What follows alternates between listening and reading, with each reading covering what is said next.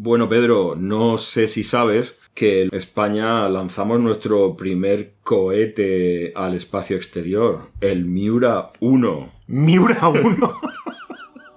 Toro bravo, ¿no?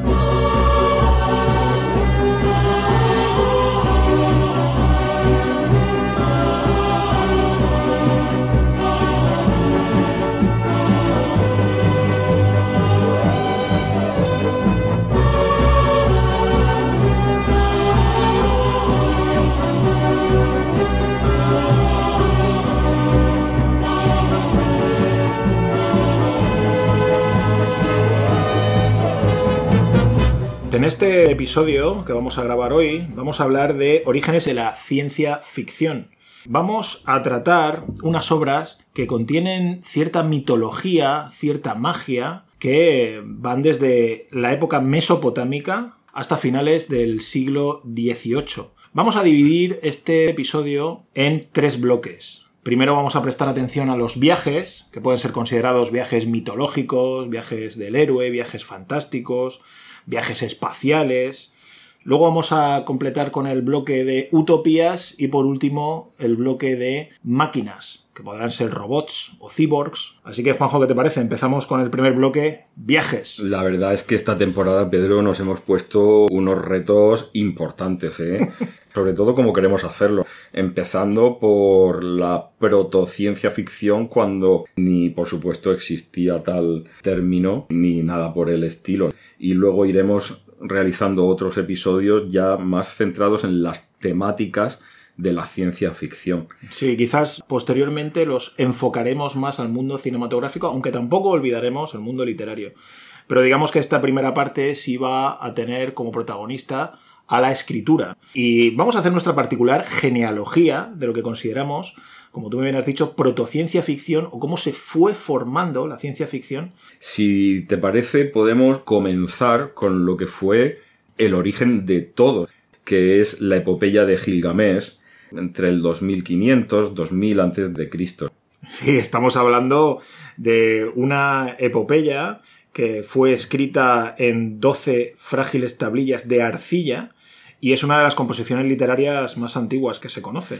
Porque además es que viene prácticamente casi que a coincidir con el origen de la escritura. Estamos hablando de la cultura del periodo mesopotámico, sumerio, 2500 a.C., justamente con la formación de las primeras grandes ciudades de la civilización.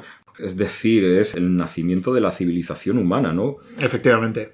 Y aquí ya la civilización humana nace en su escritura con el concepto mitológico del héroe. Exacto, porque es lo que vamos a plantear, cómo a lo largo de la historia vamos a pasar del mito al tecnos. Exacto.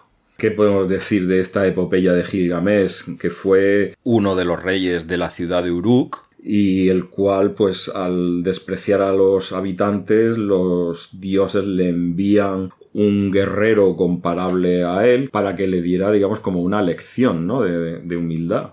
Exacto, iba, iba, a ser como su antagonista, ¿no? Efectivamente, ya todo esto, que se pelean, se hacen amigos y comienzan un viaje de descubrimiento y de aventuras, al estilo road movie, ¿no? Efectivamente, sí. Una mezcla de road movie y buddy movie, podríamos decir, ¿no? Matan a un toro sagrado, entonces en venganza los dioses matan al amigo. Gilgamesh va a buscar una planta medicinal que otorgaba el poder de la eterna juventud. Sí, de la inmortalidad. Él va en búsqueda de lo que era el Noé mesopotámico. un tipo llamado Utnapistim, que era una especie de sacerdote que había sobrevivido al gran diluvio. Bueno, es que... Esto te recuerda algo, ¿no? Lógicamente. Claro, es que esto es otra de las cosas alucinantes de ir a los orígenes de la historia, es esto que acabas de decir, ¿no? Como este poema de Gilgamesh ya nombra el diluvio universal de la Biblia y también, por ejemplo, el robo que hace una serpiente de esta pócima milagrosa, como la serpiente roba a Gilgamesh la vida eterna que es lo que sucede con Adán y Eva y la serpiente que incita a desobedecer los mandatos de Dios y condenar a la humanidad a vivir, digamos, entre penurias. Sí, fuera del paraíso. Exacto. Despatriados y exiliados del paraíso. Fíjate que aquí el héroe Gilgamesh corre unas aventuras realmente eh, surrealistas y fantasiosas. Fíjate que se enfrenta a lucha a muerte contra Jumbaba, un gigante que era el guardabosques, que guardaba los cedros donde moraban los dioses. ¿Y cómo lo describen aquí en esta epopeya? Tenía cara de león, dientes de dragón, pies gigantescos y un rugido tan potente como el agua de la inundación. No sé, ¿no te recuerda esto un poco a los monstruos que luego llevará al terror más tremendo Lovecraft o incluso luego la ciencia ficción también más exhaustiva ya del siglo XIX que comentaremos en próximos episodios, Wells o Edgar Rice Burroughs. Es que es un poco eso, ¿no? Estos monstruos prehistóricos, precivilizatorios. Mitológicos. Mitológicos, eso. Es, toda la riqueza que tiene la, mitología, ¿no? Exacto, eso es. Hmm. Y otra cosa que me parece interesante a destacar de esta epopeya es en la tablilla 9 cuando está de luto por Enkidu, por este antagonista enemigo que se vuelve amigo suyo, de repente Gilgamesh es consciente de su propia mortalidad. Entonces es lo que tú has dicho antes, él va a buscar la fórmula de la inmortalidad a este Noé mesopotámico. Aquí es donde se forja todo, ¿no? Este prometeísmo humano de querer ser Dios. Sí, efectivamente, aunque yo he leído con algunos matices que lo que buscaba era la eterna juventud, ojo, no, no la inmortalidad, aunque claro, si eres siempre joven, pues eres, inmortal. Eres inmortal, ¿no? Lógicamente. Eres vampiro. Eres... Exacto. Pero en los vampiros hay un, un reverso, ¿no? Que ya comentamos en su momento cuando hicimos ese ciclo vampírico. Hay un reverso y es que algunos vampiros viven esa eternidad de una manera carcelaria, ¿no? Como si estuvieran presos en sí mismos en vida. Esto lo vimos en The Addiction o Nosferatu de Werner Herzog. Y además, sobre todo, también una diferencia muy importante, que tienes que pagar un precio por esa eternidad que es conseguir la sangre. Exacto. Es la parte y la contraparte. De... Efectivamente. Un escrito fundamental, el de Gilgamesh, para comenzar a comprender de dónde viene todo este origen. Luego encontramos otros escritos también cerca del año 2000 antes de Cristo, como por ejemplo Historia del marinero náufrago de la mitología egipcia. Encontramos también en el siglo IX parajes de la Biblia, sobre todo en Elías y Ezequiel. En el libro de los reyes, el profeta Elías asciende a los cielos en un torbellino provocado por un carro de fuego con caballos también de fuego. Y luego resulta que otro profeta, este que tú te refieres, Ezequiel, presencia atónito en una de sus visiones un extraño objeto volador que retrata de la siguiente manera. Dice Ezequiel en la Biblia, y miré, y he aquí un viento tempestuoso que venía del norte, una gran nube con un fuego envolvente, y en derredor suyo un resplandor, y en el centro del fuego una cosa que parecía como el fulgor del electro, y en medio de ella la figura de cuatro seres vivientes.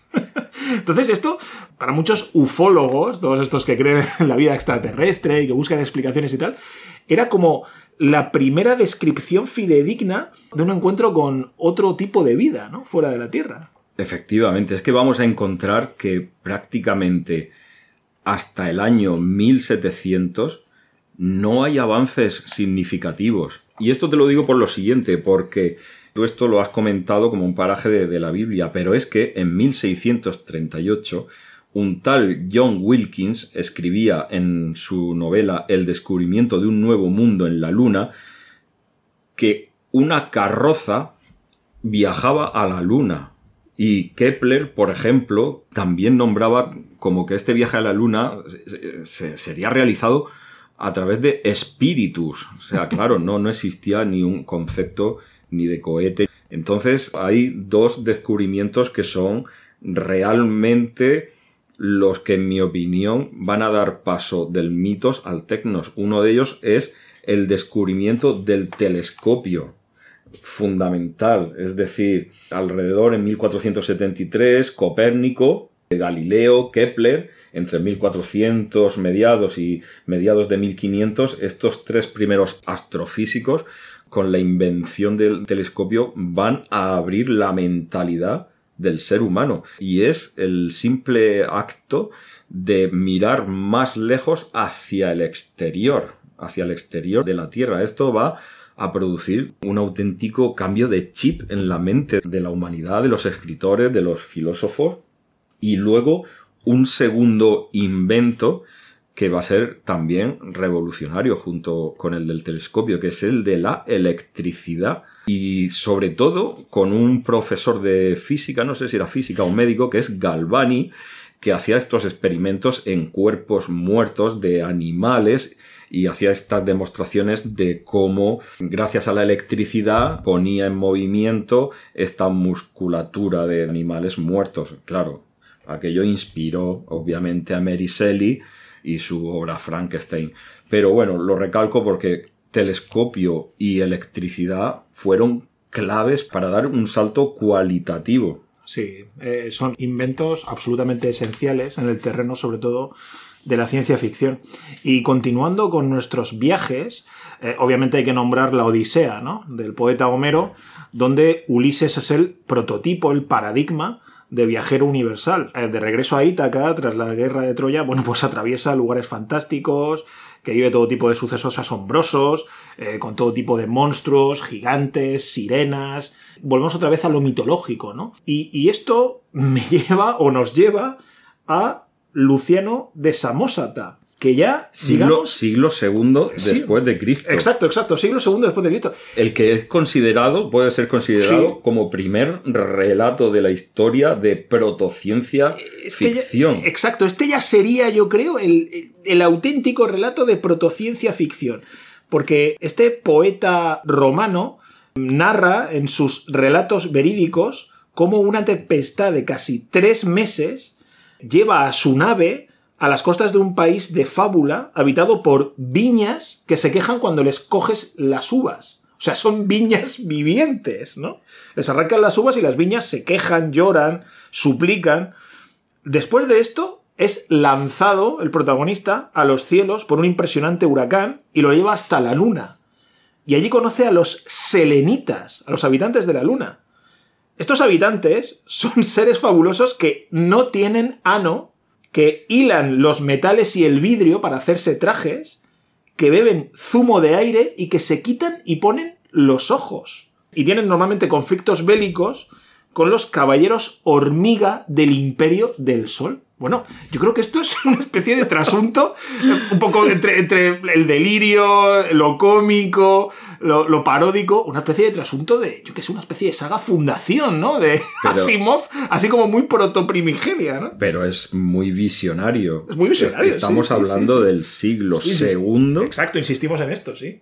Luego de aquí vamos a saltar al siglo X, en Japón, un cuento popular que se llamaba El cuento del cortador de bambú donde una princesa, la princesa Kaguya, había venido desde la luna y fue encontrada dentro de un tronco del árbol del bambú. Hay varias versiones de este cuento, de hecho una de ellas en animación en manga de la mano de Isao Takahata del estudio Ghibli y una versión de 1935 que se creía perdida, pero que en Inglaterra se ha encontrado una copia parcial de este cuento del siglo X, donde, bueno, pues esta princesa está de visita en la Tierra y al final del cuento vuelve a la Luna en una especie de cohete espacial, siglo X. Luego tenemos, cronológicamente hablando, pues la Divina Comedia del gran Dante. A ver, lógicamente la Divina Comedia no es exactamente protociencia ficción, pero hay que recordar que el poeta Dante, acompañado por Virgilio, por el otro poeta romano, desciende a los infiernos, recorre uno a uno sus nueve círculos, luego escala los siete del purgatorio, para hallar en el último a su amada, ¿no? A Beatriz. Atraviesan la esfera de fuego para primero llegar a la Luna, luego a Mercurio, luego a Venus, luego al Sol, luego a Marte, Júpiter, Saturno y más tarde ya a la Santísima Trinidad de una estrella fija, ¿no? Que es donde está el centro de la corte celestial y donde allí comprenden que han llegado ya a su destino. Claro, bueno, no es, no es exactamente protociencia ficción, pero eh, hay cierto paralelismo con estos viajes muchas veces de ciencia ficción, del héroe, de la mitología que hemos hablado, que también tienen un cierto trasunto a veces romantizador, ¿no? Claro, sí, es lo que estamos diciendo. Es decir, no, no, no podemos hablar de ciencia ficción. Estamos hablando de proto ciencia ficción y en mayor medida del mito. Del mito y de las criaturas lo decíamos en vampiros, que eran lo que existía hasta ese momento. Eran criaturas mitológicas, porque no había otra definición para ello. Bueno, decir que hay una película muda muy interesante italiana eh, llamada Il Inferno de 1911, absolutamente, bueno, brutal. Para, maravillosa película. Maravillosa, con unos efectos especiales para todos aquellos que piensen que ataque a los titanes cuando las escenas de los titanes se comen a los humanos es algo súper original. Yo les invito a que vean El Inferno y vean al demonio lo que hace con estos humanos. A ver quién es el original. Después de la Divina Comedia saltamos al año 1532 y posteriormente 1634 con dos autores que ya son más conocidos y hay una, existe una cierta controversia sobre la obra que escribieron y que además comparten exactamente el mismo nombre, que es Somnium. Hay un autor español, que es Juan Maldonado, fue un clérigo del siglo XVI, que en 1530 y poco escribió esta obra donde lo que relata es un viaje espacial, primero por la Luna, luego por Mercurio, hasta que descubre una sociedad utópica en el exterior. Para mí, esta obra es, eh, yo creo que se podría catalogar el primer viaje de ciencia ficción al exterior y que posteriormente estamos seguros de ello, que Johannes Kepler imitó en su Somnium de 1634. Lo que ocurre es que, claro, Kepler era astrofísico. ¿Y quién se llevó toda la fama y todo el mérito? Pues no un clérigo, ¿no? Que además había enfocado la obra desde un punto de vista un tanto más espiritual, ético, sino que el mérito y el reconocimiento pues se lo llevó este Johannes Kepler. Sí, digamos que la obra de, Juan Maldonado es mucho más agustiniana, en ese caso, ¿no? Luego comentaremos en la fase de utopías, pero a mí lo que me resulta curioso de esta obra de Maldonado es que es lo que tú has indicado, ¿no? Que contribuye a mezclar, yo creo que casi por primera vez, el viaje fantástico, el viaje interestelar y la utopía. Exacto. Mezcla las dos. Exacto, tiene los componentes típicos de las obras de ciencia ficción, es decir, extraterrestres, viaje, nave espacial.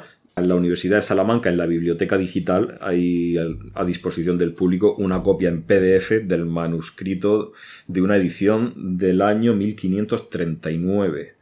La podremos incluir en el, en el, cuerpo, ¿no? Efectivamente, que la incluiremos en el cuerpo del episodio. Genial. Bueno, esta temática, como ha indicado antes Juanjo, se revitaliza, ¿no? Esta temática del viaje fantástico, del viaje interestelar, se revitaliza en el siglo XVI, precisamente de la mano de los avances tecnológicos y científicos que ha comentado antes él. ¿no? Claro, e-, era lo que te comentaba. En el, sobre el año 1700 es que aparecieron más de 200 relatos relacionados con viajes espaciales. Lo que comentábamos antes, ¿no? El, el descubrimiento del telescopio fue una auténtica explosión de, para la narrativa y, la creación de estos relatos. Exacto.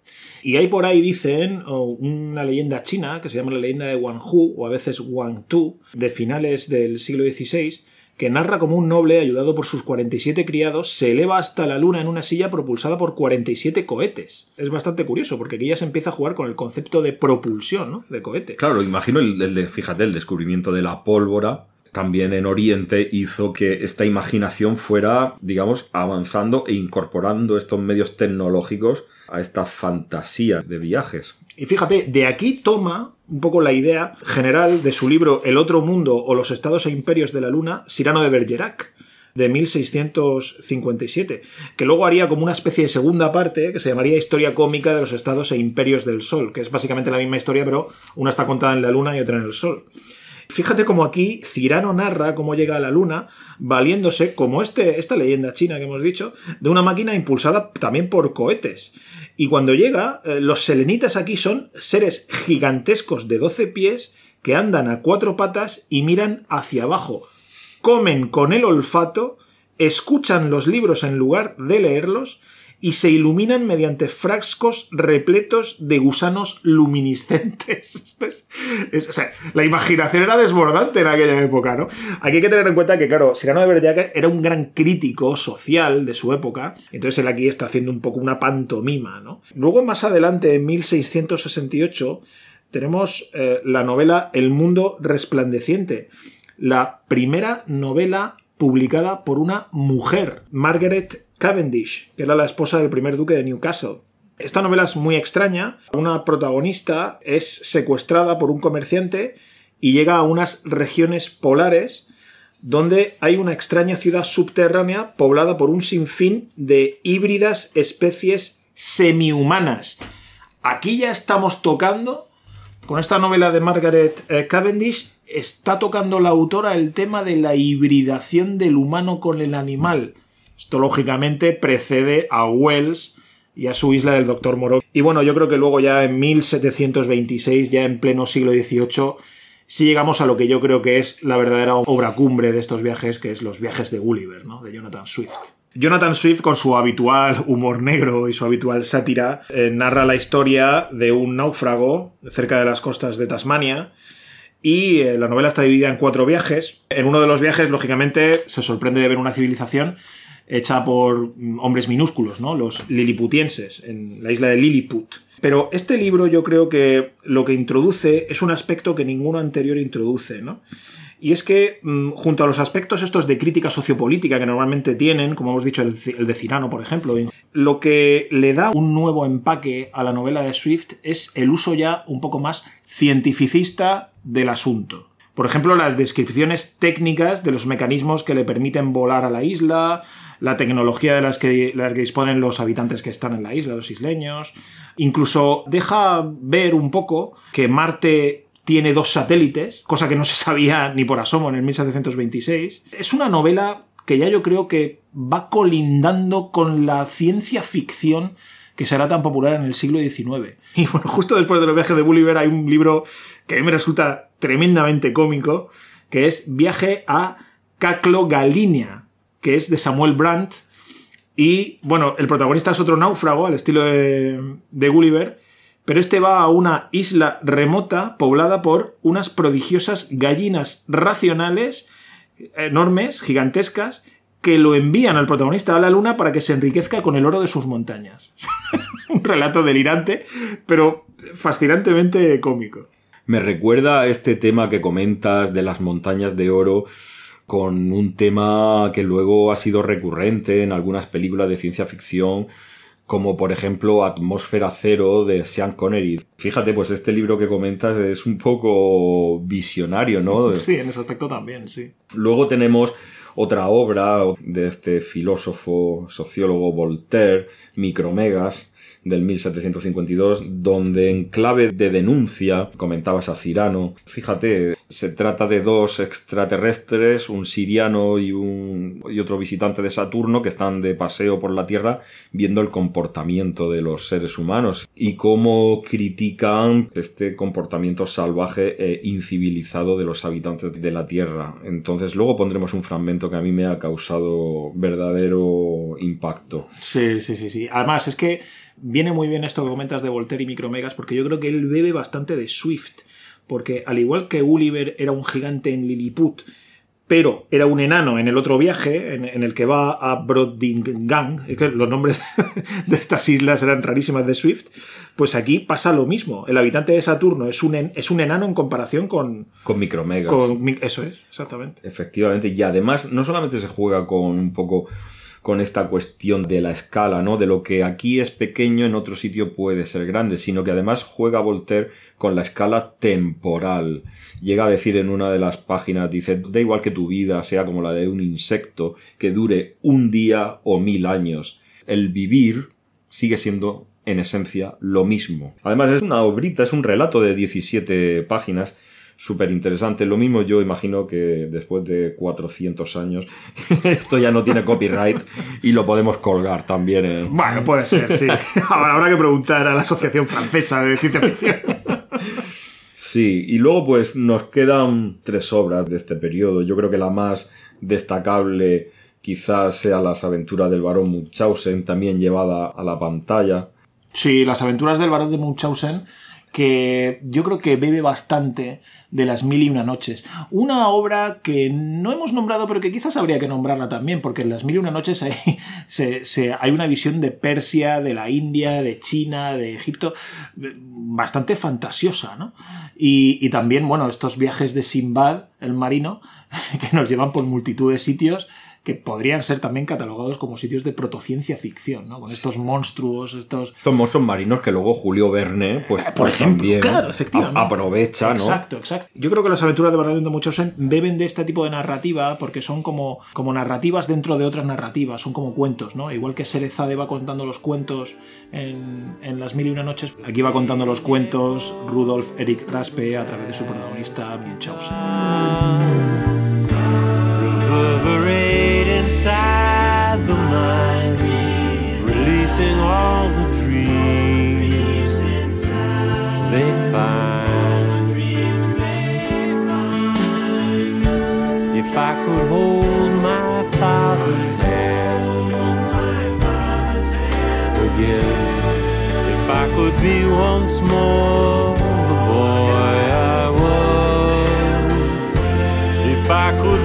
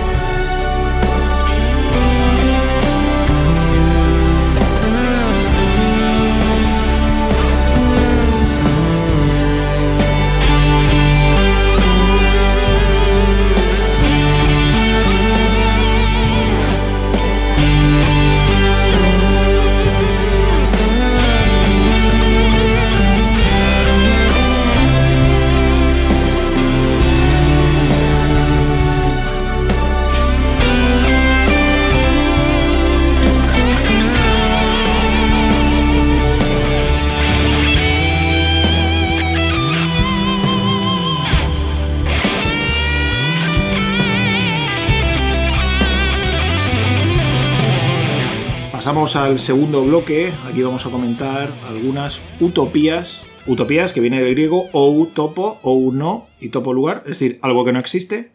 Y también su reverso, ¿no? Distopía, que es dis, significa mal o difícil en griego, eh, es decir, una sociedad que sale mal, una sociedad que no es digna de ser vivida. Y bueno, para remontarnos a la utopía primigenia, yo creo que hay que hablar de la República de Platón, ¿no? Donde se detalla el régimen político ideal, ¿no? Y entonces, bueno, pues según Platón, el régimen quedaría asegurado por medio de la división de la sociedad en tres estamentos, ¿no? Por un lado los gobernantes, por otro lado los guerreros y por otro lado los productores. Bueno, hay que tener en cuenta que las primeras sociedades coincidían bastante en la ordenación que ya promulgaba Platón. Estas primeras ciudades, las tribus, los roles eran, digamos, distribuidos según esta clasificación. Curiosamente, Platón, en otras dos obras que él tiene, el Timeo y especialmente el Critias, aquí ya él se adentra en otros términos un poco más eh, interesantes, ¿no?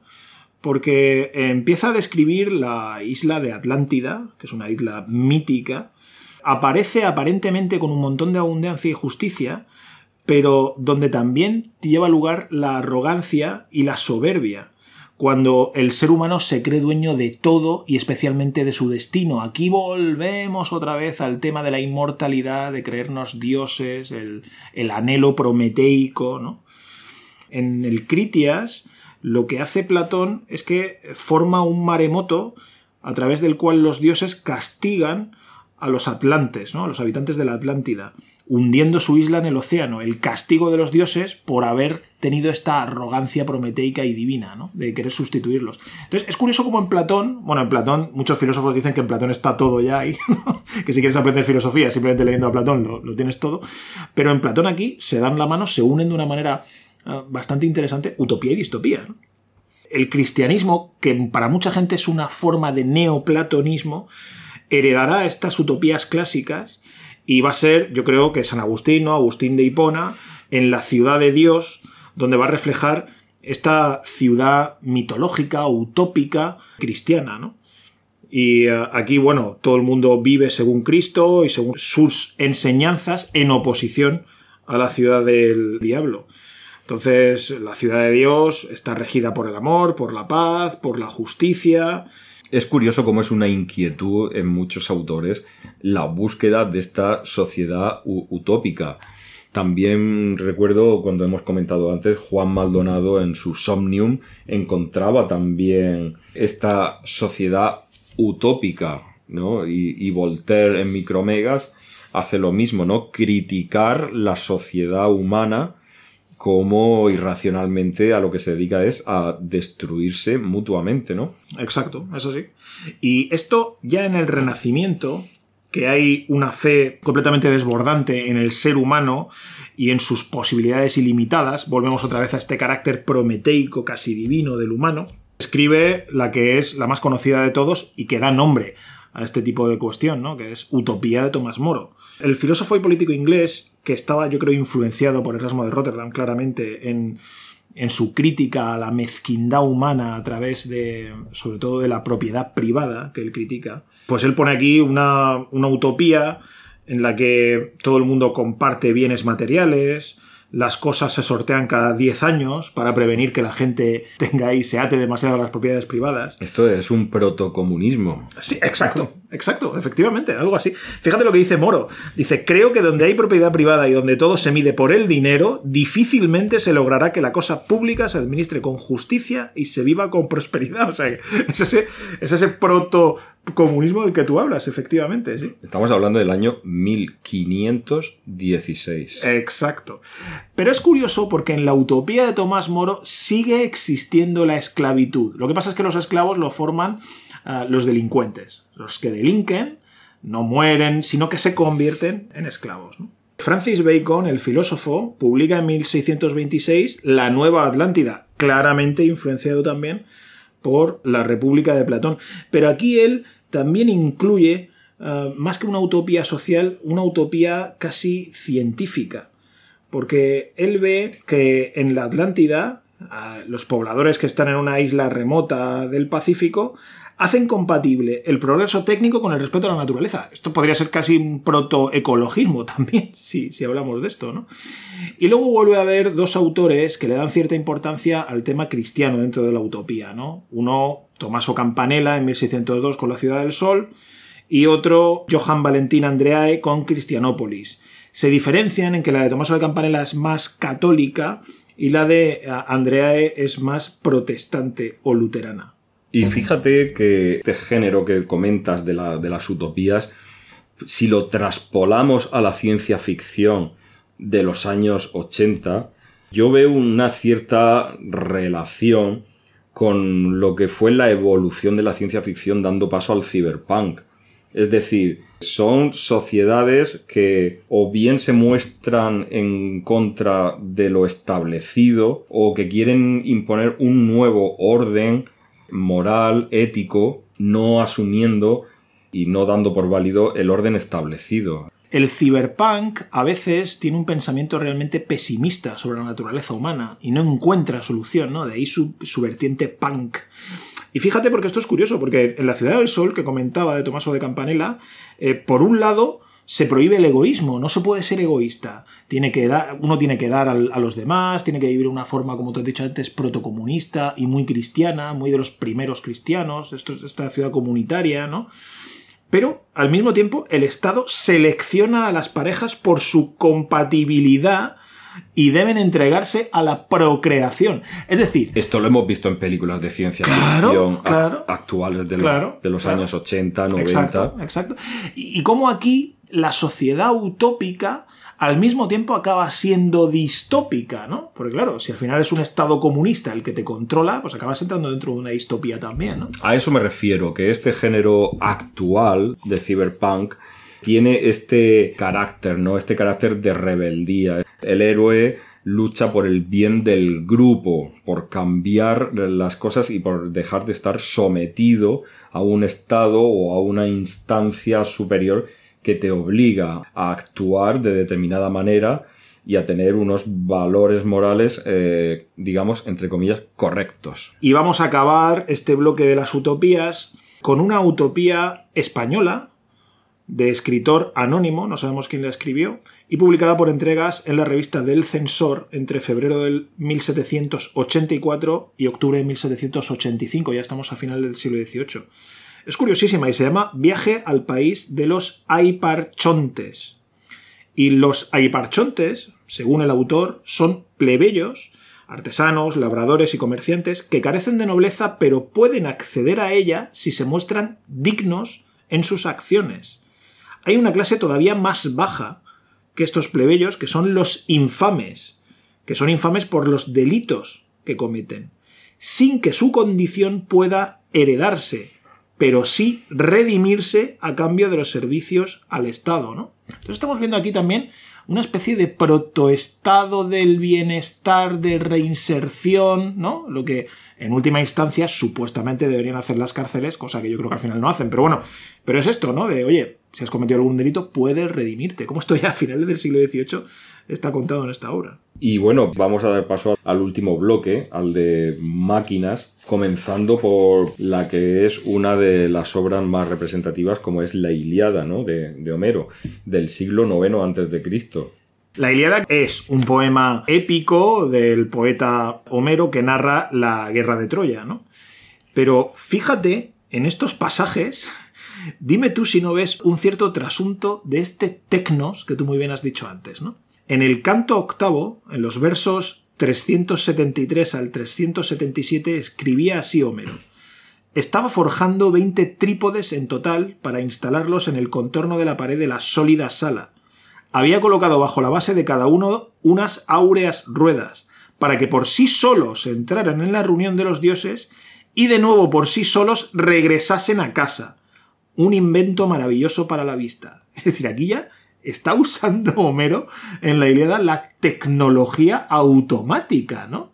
O controlada, pues yo qué sé, por esta especie de protocontrol remoto, ¿no? Esto es interesante. Claro, efectivamente, es que hay que tener en cuenta que si nos remontamos a la antigüedad, por ejemplo, a la civilización egipcia, tenían un dominio bastante grande de lo que era la fuerza hidráulica, el vapor, cómo hacían que se abrieran las puertas de manera automática. Estos, digamos, primeros automatismos que no habiendo fuerza eléctrica, eran accionados mediante fuerza mecánica o desde luego es muy relevante. En esto, como digo, la cultura egipcia destacó por encima de todas las demás. Hasta incluso conocían el proceso de galvanización, sabían que conectando a una patata, a un limón, colocando ahí unos cables y una moneda, realizaban este proceso de, electrolisis. Y entonces, claro, esto piensas que es 2000 años antes de Cristo y es como poco, como poco, fascinante. O, que en el campo de la medicina eran capaces de hacer trepanaciones u operaciones de cerebro, es increíble, ¿no? Y vemos esto, como tú dices, estos primeros autómatas. Exacto. Fíjate lo que dice en el canto decimoctavo, versos 417 al 420. Marchaban ayudando al soberano unas sirvientas hechas de oro, semejantes a doncellas vivientes. En sus mentes hay juicio, tienen voz y capacidad de movimiento, y hay habilidades que conocen gracias a los inmortales dioses. Bueno, yo creo que esto es un protocyborg, ¿no? Bueno, has dicho en su mente hay juicio. Exacto. Pues. Está claro, ¿no? Si en su mente hay juicio. Esto es María la robot, ¿no? Que de la que hablaremos Es que- en el siguiente episodio. Es que hay una inteligencia. Claro, claro. Al menos una lógica, ¿no? Esto es, esto es. Es fascinante, ¿no? Esto es tremendo, ¿no? En esta época. Y si seguimos con estos poemas épicos, pues encontramos los poemas del Ramayana y el Mahabharata, que son poemas épicos hindúes. Los dos pertenecen al siglo III antes de Cristo. Y en estos poemas salen descritos unos vehículos voladores llamados vimanas. Y fíjate lo que se dice en el Mahabharata.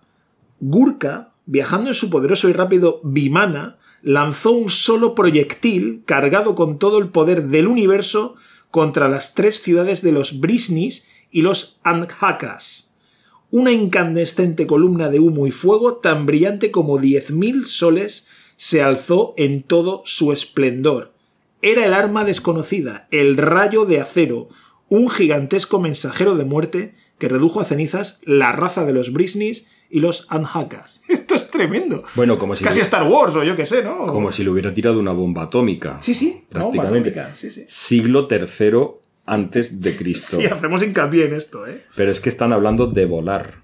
No sé, yo me quedo sin palabras. Sí. Seguimos con este- estas maquinarias, estas tecnologías primigenias. Hay un relato en la dinastía Tang, entre el siglo VII y X, se llama El Celeste Imperio. Y se nos narra la historia de un increíble espejo que no solo era capaz de ver a través de las paredes, sino también el interior del cuerpo humano. Rayos X. No. Esto es increíble, ¿no? Pero esto es lo que nos demuestra es cómo la imaginación humana siempre va por delante de la ciencia. Es decir, primero surge en la imaginación y luego se lleva a cabo. Hay una parte de ciencia y una parte de, de ficción. Y por supuesto, bueno, en las leyendas artúricas, que decir, por ejemplo, en la leyenda de Perceval, pues aparecen autómatas de oro y plata que no solo son capaces de moverse, sino también de distinguir a los caballeros valientes de los cobardes y, ojo, de probar la virginidad de las mujeres. Con el surgimiento de la alquimia se generaron ciertas obsesiones junto a la piedra filosofal y el elixir de la vida con la creación del humano artificial, ¿no? Y parece ser que fue Paracelso, el célebre médico y alquimista en el siglo XVI, quien proporcionó los siguientes detalles sobre su supuesta creación. Una mezcla precisa de carbón, mercurio y piel o pelo humano había de enterrarse en estiércol de caballo durante 40 días, tras los cuales el ser quedaría formado y cobraría vida. El engendro, según el testimonio de Paracelso, medía 30 centímetros de alto y se comportó como un autómata vivo hasta que huyó y no se supo nada más de él. Es increíble, ¿no? Eh, este tipo de, de cuestiones que obviamente llevan ya al siglo XVI, concretamente 1580, donde el hombre artificial por excelencia fue el golem, ¿no? Creado, según la tradición hebraica y judía, por Judá Loé, un conocido rabino. Este sí que era ya claramente un proto-Frankenstein, ¿no? Enorme, lento, fabricado en barro, y que se le daba vida, se le insuflaba vida a través de fórmulas cabalísticas que le hacían muy poco inteligente e incapaz de hablar. Pero sí es verdad que respondía a las órdenes que se le entregaban o que se le introducían en su boca en papel. O sea, escribías la orden que querías darle al golem, se lo introducías en la boca y él hacía lo que tú decías. Date cuenta que aquí ya se introduce otro concepto súper interesante como es el de el ser humano como creador de vida. Y este es uno de los conceptos fundamentales, y lo decías tú súper acertadamente, que es uno de los pilares de la ciencia ficción. La creación de vida y cómo el hombre se quiere poner a la altura de Dios, creando vida. Y esto lo vemos en Blade Runner. El hombre como creador de vida. Y bueno, en el próximo episodio empezaremos precisamente con eso, ¿no? Con una escritora, una mujer creadora de vida. Efectivamente, con Mary Shelley y el primer ser tecnológico llevado a, la pantalla, ¿no? Frankenstein. Es muy interesante, sobre todo esta distinción que hacemos entre lo mitológico y lo tecnológico, como Drácula y Frankenstein son ahí los dos monstruos, los dos seres más representativos, ¿no? Drácula es el último ser mitológico, con, bueno, con todas las evoluciones que han habido, que hemos comentado en los episodios de la saga de vampiros, y Frankenstein como primer ser que abre el concepto de tecnos, de ser tecnológico, ¿no? Así que con esto vamos a cerrar este episodio dedicado a lo que es el origen de la ciencia ficción. Continuaremos con el próximo, con introducción, donde, como tú muy bien decías, Pedro, comenzaremos a partir del siglo XIX, principios de 1800 con Frankenstein y Mary Shelley. Así que no os lo perdáis. Un saludo y buen fin de semana a todos y a todas.